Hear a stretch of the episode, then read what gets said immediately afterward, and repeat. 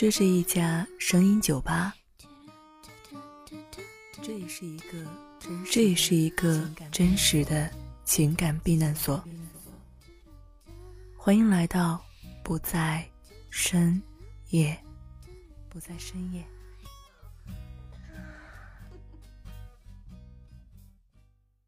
真为难你和一个不爱的人旅行。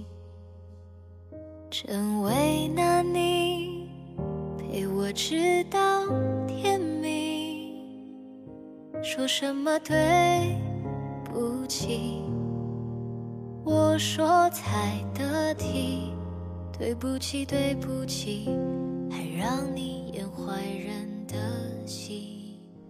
欢迎光临，这里是不在深夜，我是秋晚啊。最近秋晚迷上了讲故事。之所以如此，那是因为最近闲来无事，终于有时间静下来上上网看看书了。特别是网络，着实很热闹。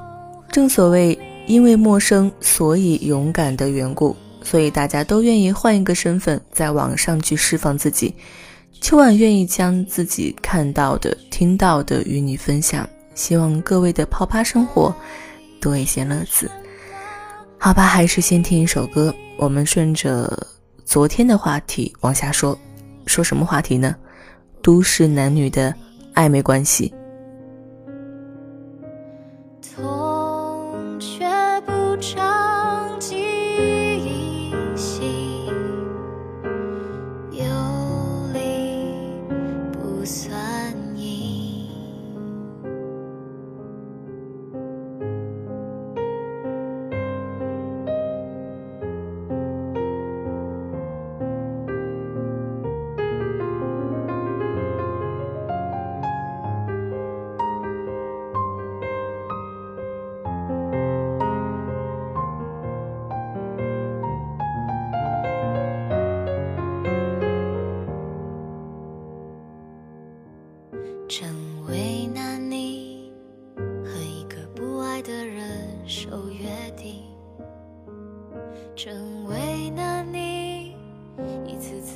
暧昧关系之异性合租，暧昧指数三颗星，清白指数也是三颗星。我们常听到的言语就是一个人住负担太重，而且我怕黑，有个男生也好照应。它的重要意义体现在每个月除了方便面，不知道还能吃什么的时候；它的重要意义体现在每次保险丝断了、煤气罐没气了的时候。还是讲一些比较经典的画面吧。首先，男人管他的房间叫做男生宿舍，女人管他的房间叫做女生宿舍，其他都是公用。下水道坏了，即使男人正沉迷于游戏机，也一叫就到。如果外面暴雨，无法出去吃饭，哄女人两句，许诺有钱请她吃大餐，保证一会儿就有两菜一汤，热腾腾的送上来。晚上要举行 party 了，女人跟男人商量到，可能朋友比较多，他的屋子里放不了那么多人，能不能腾出一点空间给他？男人一口答应说，下次做好吃的给他就行了。聚会那天他会自动消失，什么时候散会了，给他发个短信就行了。怎么说？相对女女同租而言，男女合租带来的更多是愉快、信任和放松的感觉。跟办公室里男女搭配干活不累的意义是一样的。此类新房客关系充满了另一意义上的情趣感。其实，大多数异性合租的女性都认为，男性不会和女性斤斤计较房间的大小、朝向以及卫生间谁用多了、谁用少了等细节问题都不会在意。女人和女人之间的情况就会复杂的多，严重的甚至会闹到不欢而散。朋友反目，真正的男女合租是彼此尊重，保持距离，又可以互相帮助。对双方来说，既体验到了异性的大多优点，又避免了彼此猜疑、独占和斤斤计较的麻烦。很显然，男女合租潜在的危机也是还蛮多的。房子本身就是已经十分的暧昧了。单身男女共住一房，即使并非一室，也已经非常非常的接近。回家的人往往会将自己还原到本真，随意的、自由的、散漫的，甚至丑陋的生活细节都暴露在彼此眼前。固然有因生活方式十分接近而发展为相爱的，但毕竟还是一对有距离的男女。合租房子的异性很容易发展成为情侣，由合租演化为同居。但是如果因为一时的盲目，或者带着解决个人问题的心态来寻求合租，就有可能被别有用心的人利用，伤了感情，也搅乱了生活。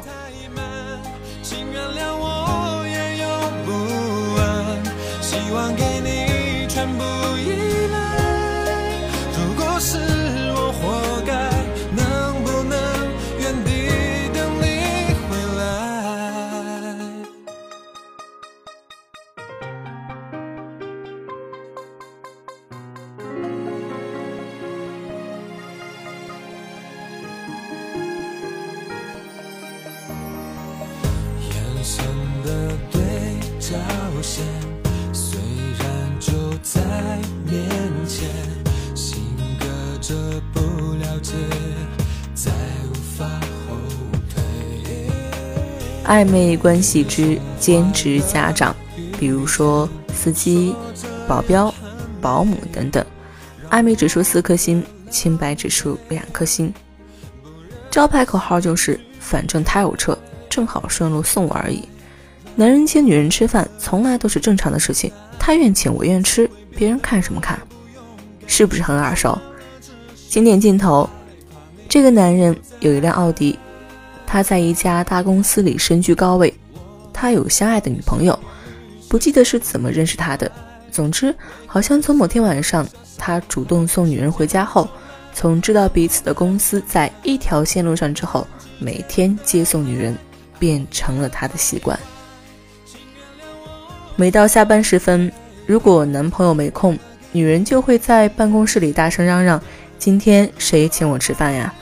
然后矛头就对准了其中一个男同事，娇滴滴的去哄他，摇着他的肩膀说：“还是你请我吧，好吗？”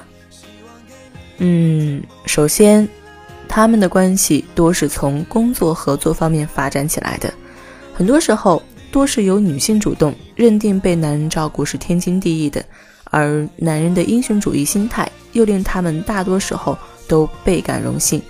这种关系中。利用的成分往往比较多，当然其中也存在着潜在危机，因为这样的关系是建立在单纯的互相照顾、互相利用之上，男女双方往往缺乏共同语言，一旦照顾失败或者服务缺乏周到，容易导致关系恶化。此外，一些绯闻也多出现在这种兼职家长身边，也许你只是搭了谁谁的顺风车而已。但别人怎么知道，车的终点是哪里呢？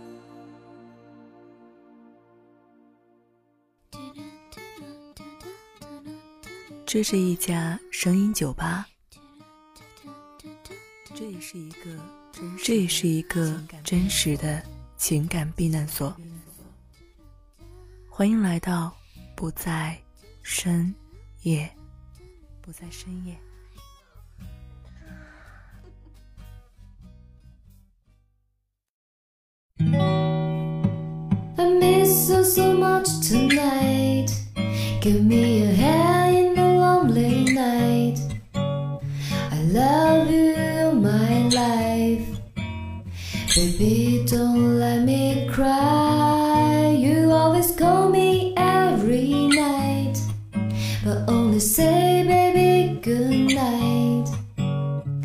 Only say good night, just good night. I feel so bad tonight. I drink so much coffee.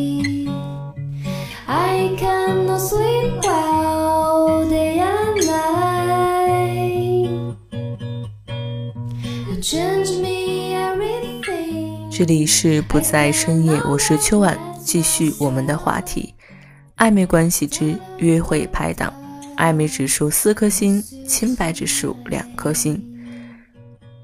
招牌口号就是一个人玩有什么好玩的？我不过是给自己找了个玩伴而已。他知道哪里有最好吃的东西，有最好玩、最新奇的玩意儿，能嗅到这个城市的兴奋点。与其随便找个人陪我，不如。找一个会玩的。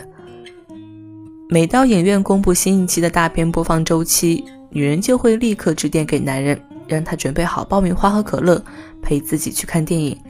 她并不介意是他买票还是他请客，也不介意通宵研究观后感。她觉得除了他，没有人更适合当这方面的知音了。每次和论坛上的一帮朋友聚会，他都会叫上这个女生。虽然他从不去这个论坛，也对他们所谈的所谓文化话题缺乏兴趣，他就是喜欢叫上他作陪，一起猜拳喝酒，仿佛他的职责就是，当他在饭桌上谈笑风生的时候，负责大吃大喝捞回本钱似的。约会拍档这种关系很微妙，他们不是情侣，却常常约会、旅游、喝酒、看电影，是固定的约会搭档。从通俗意义上说，也可以理解成为酒肉朋友。他们往往在某一个兴趣爱好或者一种行为习惯方面拥有共同的兴趣，并且每次约会都可以兴致勃勃，高兴而来，高兴而去，也属于一个要陪，一个愿陪的姜太公钓鱼模式。Miss you tonight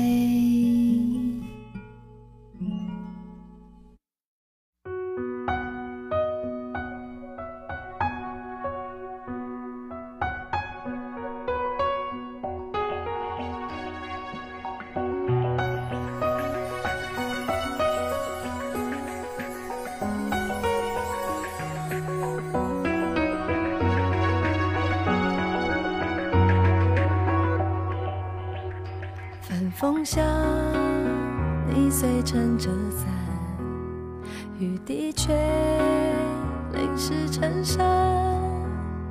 为了想将结局扭转，为了他痴离的追赶。看来，新兴男女关系已经被划分的越来越细，需要按照职责、爱好、具体功能等方面来划分。而个中的微妙之处就在于物以类聚，很明显，潜在的危机也是有的。如果约会拍档的关系足够稳定、确定，建立在共同的兴趣爱好的基础上的话，可以称之为志同道合。如果只是一方寂寞了需要消遣，而另一个属于纯粹的恩陪的话，那么这样的关系就有说不清道不明的嫌疑了，或者就是。愿陪的那一方在暗恋要陪的那一方，这无疑是在伤害其中一个人的感情，也耗费了另一个人的光阴。一直以多元价值颠覆传统的城市，在不断的新陈代谢，男女关系也已经越来越多元化。他们从情感到身体的关系越来越暧昧，也越来越无法定义，不是吗？啊，故事讲到这里，我突然想起一句话。也想问一下各位，大家说男女之间可能存在真正的纯粹的友谊吗？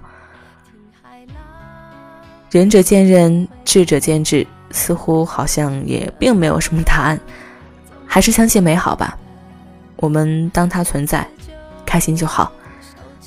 那今天就到这儿了，这里是不在深夜声音酒吧，喜欢这里的话就常来坐坐。你可以搜索关注微信订阅号“不在深夜”来阅读原文和查询歌单，或者说是留下你的心情故事。也可以加入互动听友群三四零八九七八三二三四零八九七八三二。在最后一首歌的时间里，小店要打烊喽。我是秋晚，各位洗洗睡吧，晚安。